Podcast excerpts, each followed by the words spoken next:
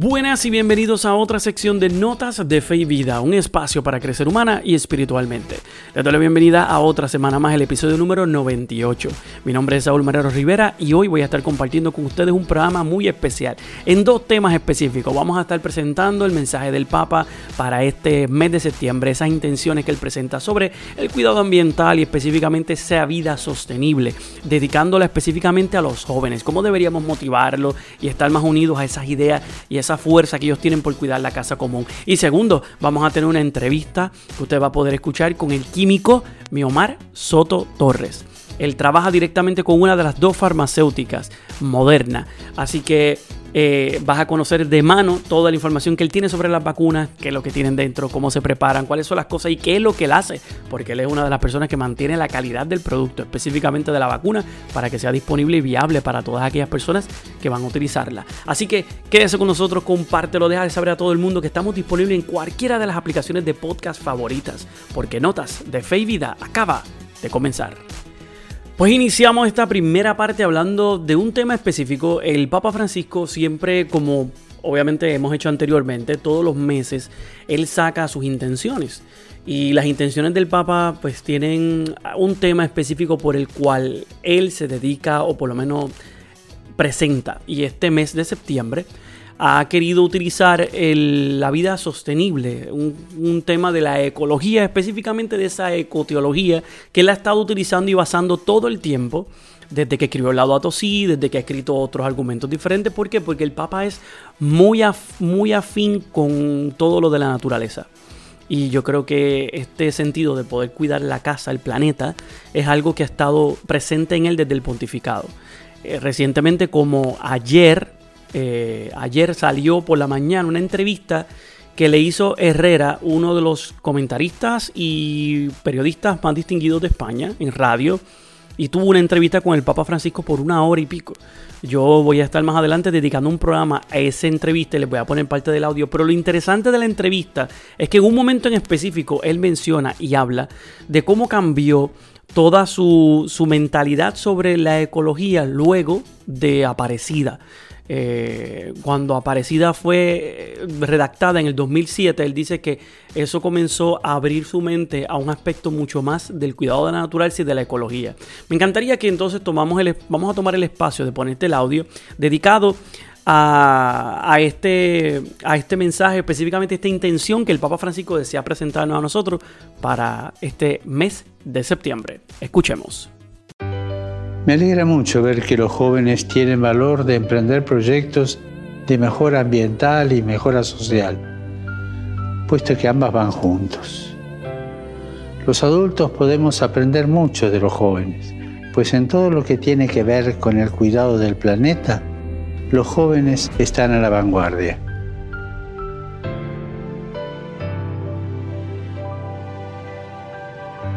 Aprovechemos su ejemplo reflexionemos, especialmente en estos momentos de crisis, de crisis sanitaria, de crisis social, de crisis ambiental. Reflexionemos sobre nuestro estilo de vida, sobre cómo la forma de alimentarnos, de consumir, de desplazarnos, o el uso que hacemos del agua, de la energía y de los plásticos y de tantos bienes materiales son a menudo perjudiciales para la tierra.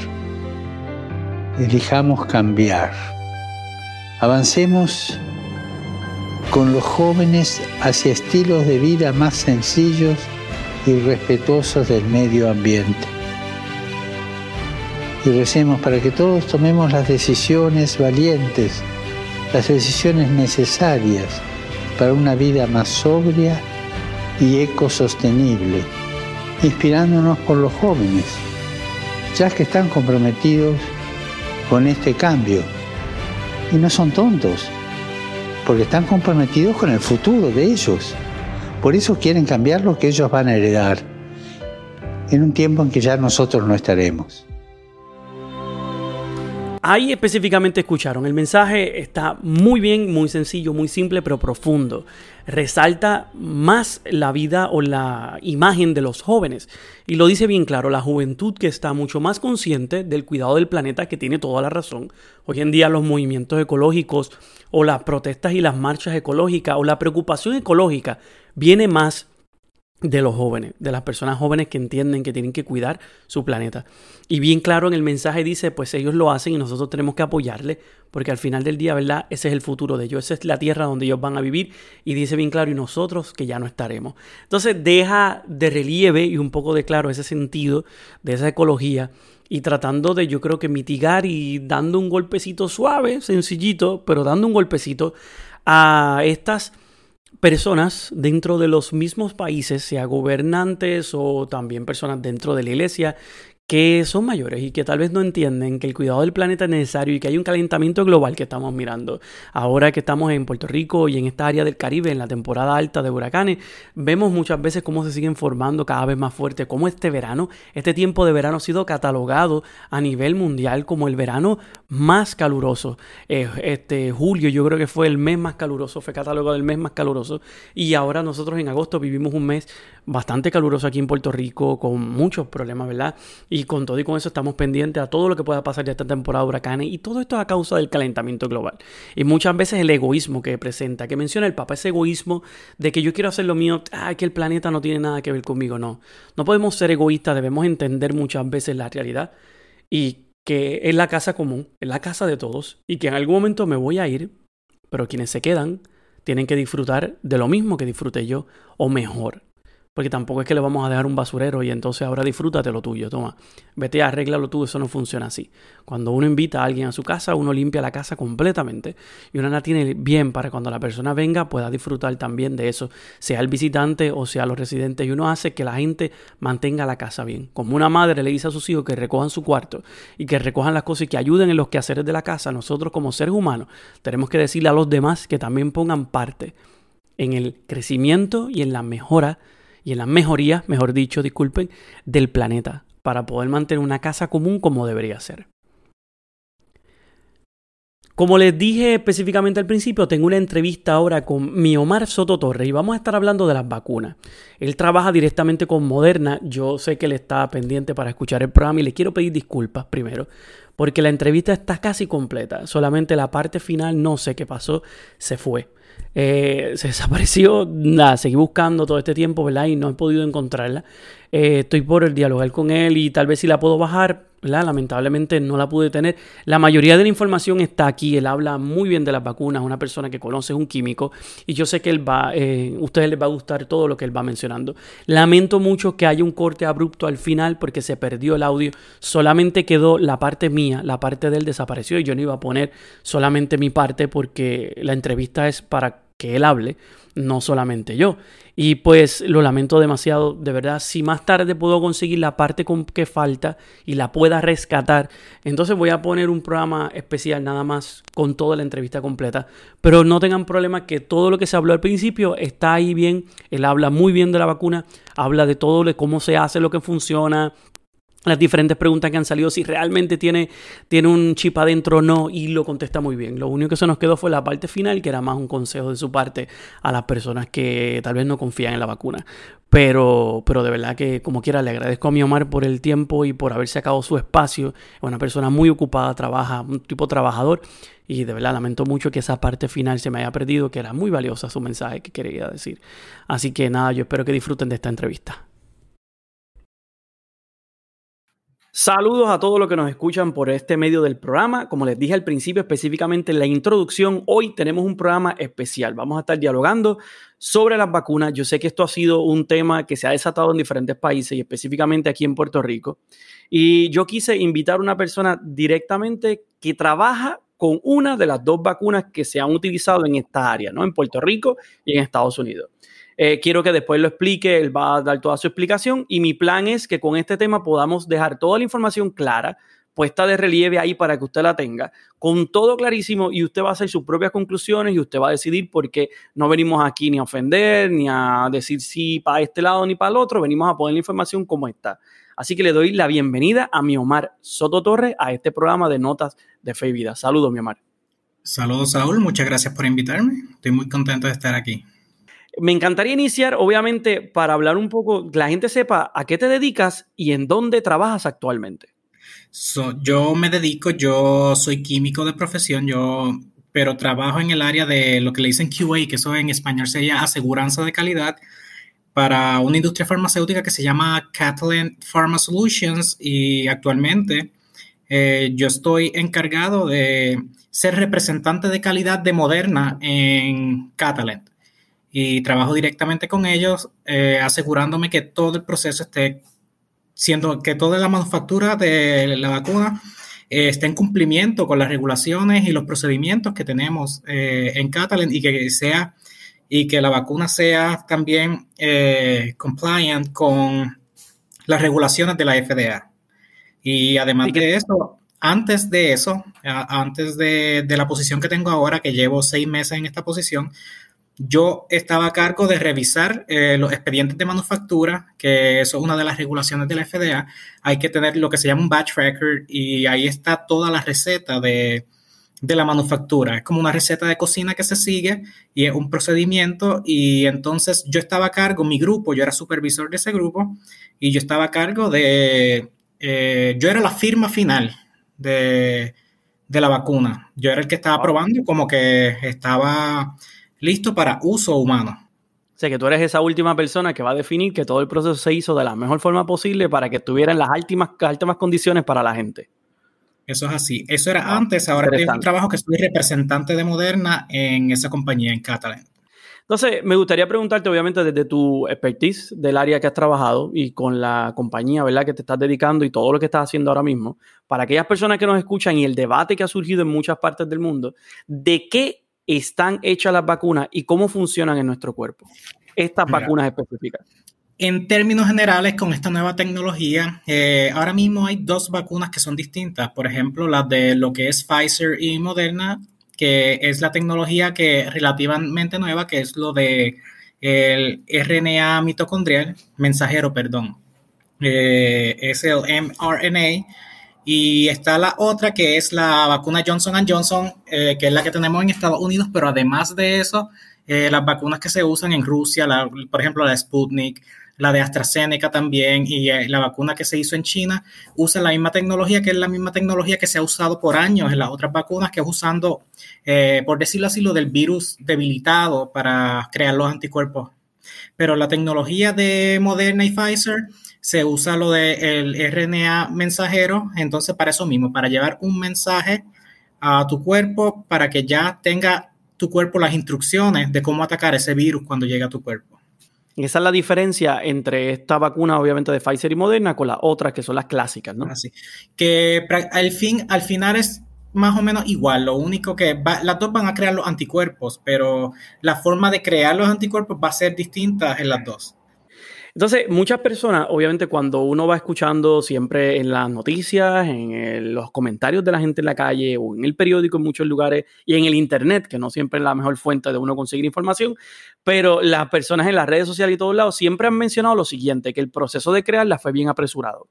O sea, que, ah, que estas vacunas de Pfizer y Moderna salieron muy rápido, que esto es algo de hace un año o menos de un año y que se aprobó porque esto es un apuro, apuro del gobierno. La realidad es, realmente esto es muy reciente, se, tardó menos que lo que la gente podría esperar. ¿Es algo apresurado? Eh, lo que yo podría decir es que por la emergencia sanitaria que nos encontramos ahora mismo en el mundo entero, eh, se aceleró el paso, pero estas vacunas están siendo estudiadas por muchos años, porque el coronavirus lleva existiendo por muchísimo tiempo.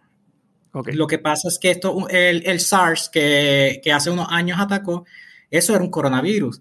Eh, lo del MERS, que es el Middle Eastern Respiratory uh, Syndrome, eso es parte, eso es otro tipo de coronavirus, que por ejemplo, el MERS es el más mortal de todos.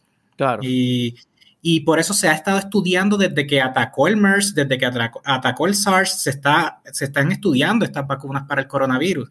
Lo único que ahora se usó, como esa, eso más o menos estuvo erradicado, esas dos enfermedades, por eso se puso una pausa en el estudio de esas vacunas.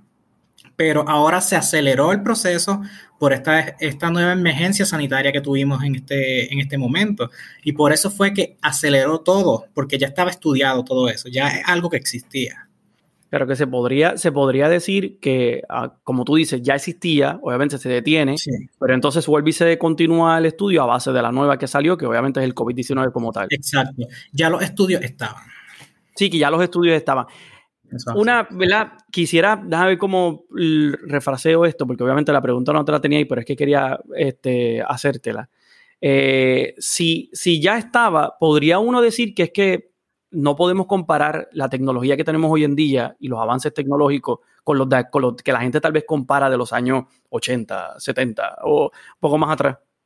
Exacto, porque la vacuna del polio, la vacuna de la papera, de la varicela, todo eso, eso, eh, la medicina no estaba tan adelantada como lo está ahora. La medicina y la ciencia no teníamos los mismos avances tecnológicos de eso. Pues por eso, por eso es que se acelera esto, porque ya ahora mismo tenemos tanto avance tecnológico y científico, y por eso eso es lo que acelera eh, la producción de esta vacuna. Este, una de las, las, personas cuando hablan de la vacuna, y específicamente tal vez aquellas personas que no creen en la vacuna como tal, mencionan mucho el porcentaje, como el porcentaje ha bajado del inicio, que había sido un porcentaje distinto y con esta variante Delta se ha disminuido. Me gustaría saber cuál fue ese porcentaje que iniciaron esas vacunas y por qué la variante disminuyó tal vez ese porcentaje de efectividad, que como quiera sigue siendo alto, pero ¿por qué hizo ese, esa disminución? Eh, por las mutaciones que tiene el virus. El virus siempre está constantemente mutando. Eh, eso, es algo bien normal que pasa, pasa con la influenza también. Y, de la misma forma que se da la vacuna de la influenza todos los años, eh, siempre está la influenza ahí porque siempre hay una nueva mutación, siempre hay una nueva variante. Y eso es lo que pasa con el coronavirus. Se está viendo que está mutando rápido y por eso es que sigue siendo efectiva la vacuna y por eso probablemente vas a necesitar el refuerzo, eh, el tercer refuerzo, si es la de Moderna o la de Pfizer. Y, y, por eso es que para prevenir eso vas a necesitar el refuerzo en algún momento, pero sigue siendo efectiva y está comprobado que disminuye hasta incluso la transmisión y la hospitalización, que es lo que nos, más nos preocupa por lo menos uno ha escuchado y me gustaría saber si es tu misma opinión. Este, por lo menos la vacuna, siempre han dicho que la vacuna no evita la enfermedad. Lo que evita es la mortalidad. O sea, es que la gente fallezca a causa del COVID. Eso es, real, ¿verdad? Lo que se está diciendo por los científicos. Eso sí. Eso es así, porque si vas a tener la respuesta de el sistema inmunológico tuyo va a estar preparado para recibir el virus y a la vez que lo reciba va a atacarlo, pero cabe la posibilidad de que te vas a enfermar igual, no, no al nivel de, que, de lo que si no tuvieras la vacuna, pero te vas a enfermar igual. Cuando yo era pequeño a mí me vacunaron contra la varicela y me dio varicela igual. Eso es así, pero probablemente en un caso tan severo como me hubiera dado cuando no existía la vacuna. Incluso el sarampión, que ya se encuentra erradicado, eh, los casos de sarampión eran muy severos antes. Ya el sarampión ha desaparecido, pero igual, siempre daba hasta que poco a poco se fue erradicando y ya no se escucha de casos de sarampión. En tu opinión como, como químico, ¿verdad? Una persona que se dedica en estos momentos, está trabajando con una de las compañías que desarrolla directamente, ¿verdad? Ayudando en el proceso de la vacuna. Eh, ¿Entiendes que hoy son más seguras que antes? Definitivamente. Eh, y las vacunas también eh, van cambiando. Por ejemplo, la vacuna de la vacuna de, otra enfermedad probablemente se encuentra probablemente una mejor fórmula y con algún ingrediente que sea menos alergénico para la gente y por eso se modifican hasta vacunas de, ante, de hechas para enfermedades que ya están erradicadas. Y eso es algo que siempre está cambiando. Y por eso seguramente siempre eh, son mucho más seguras ahora, porque ahora mismo se sabe, se va sabiendo si hay compuestos carcinógenos y todo eso, y se evita tener esos compuestos en las vacunas yo considero que sí, son mucho más seguras ahora que antes. Eh, existe, y yo creo que esta pregunta te la hago, y yo sé que te sonará, te va a sonar, no sé si rara, la he escuchado igual en muchos lugares, en Estados Unidos y en otros lugares, pero te la hago por dejarla y ponerla ahí en la luz pública. Existe mucha desinformación a través de distintos medios, específicamente en las redes sociales y en todos lados. Y la gente siempre se pasa diciendo esta, esta pregunta específica, y me encantaría escucharla de alguien que se dedicó a tener esa última firma para verificar que la vacuna fuera eficiente para la gente mi Omar, ¿realmente hay un chip dentro de la vacuna, como dice la gente? Mira, esto, esto es muy gracioso porque eh, yo estaba en Twitter en estos días y vi un post de gente diciendo que, que se ha probado que la vacuna tiene grafeno, que es un material que se está usando en la tecnología de 5G y va a ser el material del futuro en la fabricación de celulares, computadoras y todo eso. Pero vi un post de alguien que decía que la vacuna tiene grafeno. Yo veo las recetas todos los días y yo te puedo asegurar que ahí no hay nada de grafeno. Y por ejemplo, yo creo que si yo quiero ponerle un chip a alguien, yo no se lo pongo a un Soto Torres, yo se lo pongo a alguien importante. Y ya, eso es así. Eh, no, definitivamente no hay eso, eso completamente es desinformación. no, no hay nada de eso. No, y también no es tanto eso, también que yo entiendo que vivimos también un tiempo en donde es fácil conseguir información y, difícil filtrar la información que llega. Sí, y, algo, perdona que te interrumpa, también hay demasiadas páginas de, de teorías de conspiración que mucha gente la sigue y esa gente pone estudios entre comillas, estudios que son de, que no son nada científicos, que simplemente están basados en teorías de conspiración. Y definitivamente uno tiene que saber dónde busca la información. Claro, tienes toda la razón. Y yo esta pregunta no te la no te la puse, ¿verdad? No te la había enviado, pero me gustaría hacértela aquí. Si realmente puedes contestarla y, y deseas, lo haces. No tengo ningún problema. Eh, ¿Por qué tú crees que tal vez en este siglo que estamos viviendo es tan difícil que la gente confíe en la ciencia? Cuando en las épocas de la ilustración, cuando la ciencia comenzó a explotar y que empezó, la gente confiaba tanto y hoy en día es tan difícil en confiar una palabra de un médico, de un científico, de un experto en un tema y la gente desconfía con una increíble la desconfianza que existe. Eso es, eh, muchas de esas cosas son basadas en que, eh, yo lo digo aquí, como que la ciencia, eh, hay como que este prejuicio de que la ciencia está completamente separada de Dios o de, o de la religión o lo que sea, y no es así. Yo creo que la ciencia sigue siendo una herramienta que tenemos todo para esos mismos avances de la, para crear avances en, medicamentos, avances científicos, para avances tecnológicos. Es una herramienta que Dios nos puso ahí.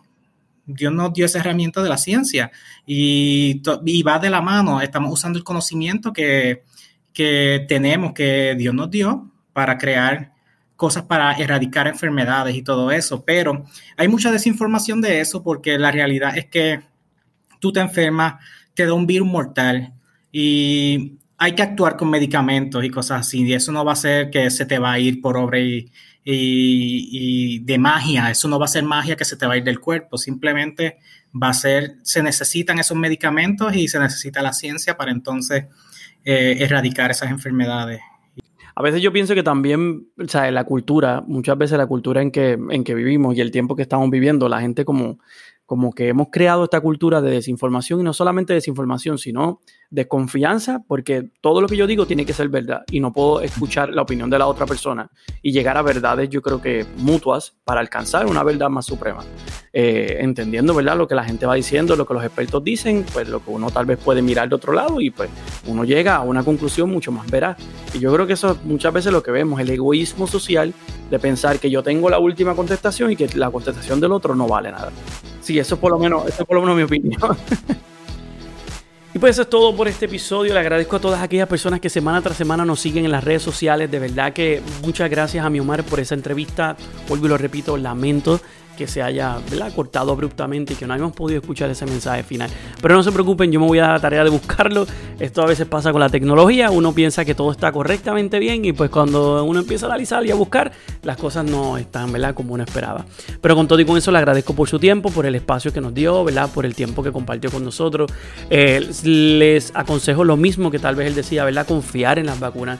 Si usted tiene la oportunidad y usted su miedo es totalmente diferente y no, ¿verdad? Tal vez en miedo a vacunarte porque le tienen miedo a las agujas o tal vez porque no tienen información correcta. Mira, ahí está toda la información correcta. Puedes buscar más información en internet, te puedes comunicar eh, a través de, de mi Omar Soto Torres. Él tiene su cuenta allí en Facebook. Le puedes escribir directamente para que él hable con ustedes y tal vez le conteste algunas preguntas si ustedes tienen.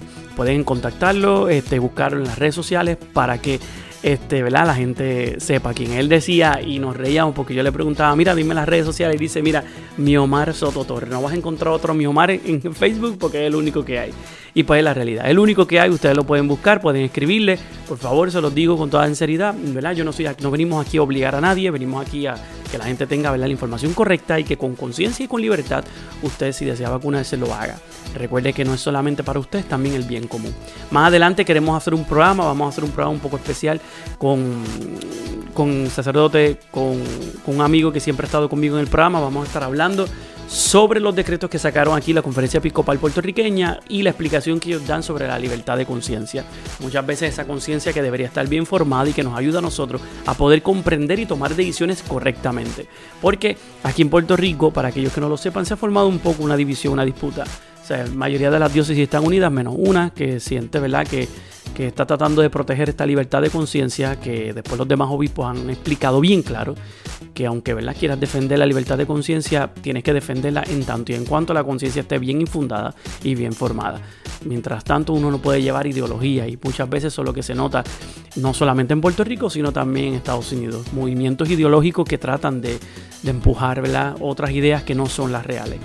Así que nada, yo les aconsejo que con total libertad usted decida, pero siempre recuerde que se tiene que proteger usted cuando lo hace, se protege usted, pero también protege a los demás.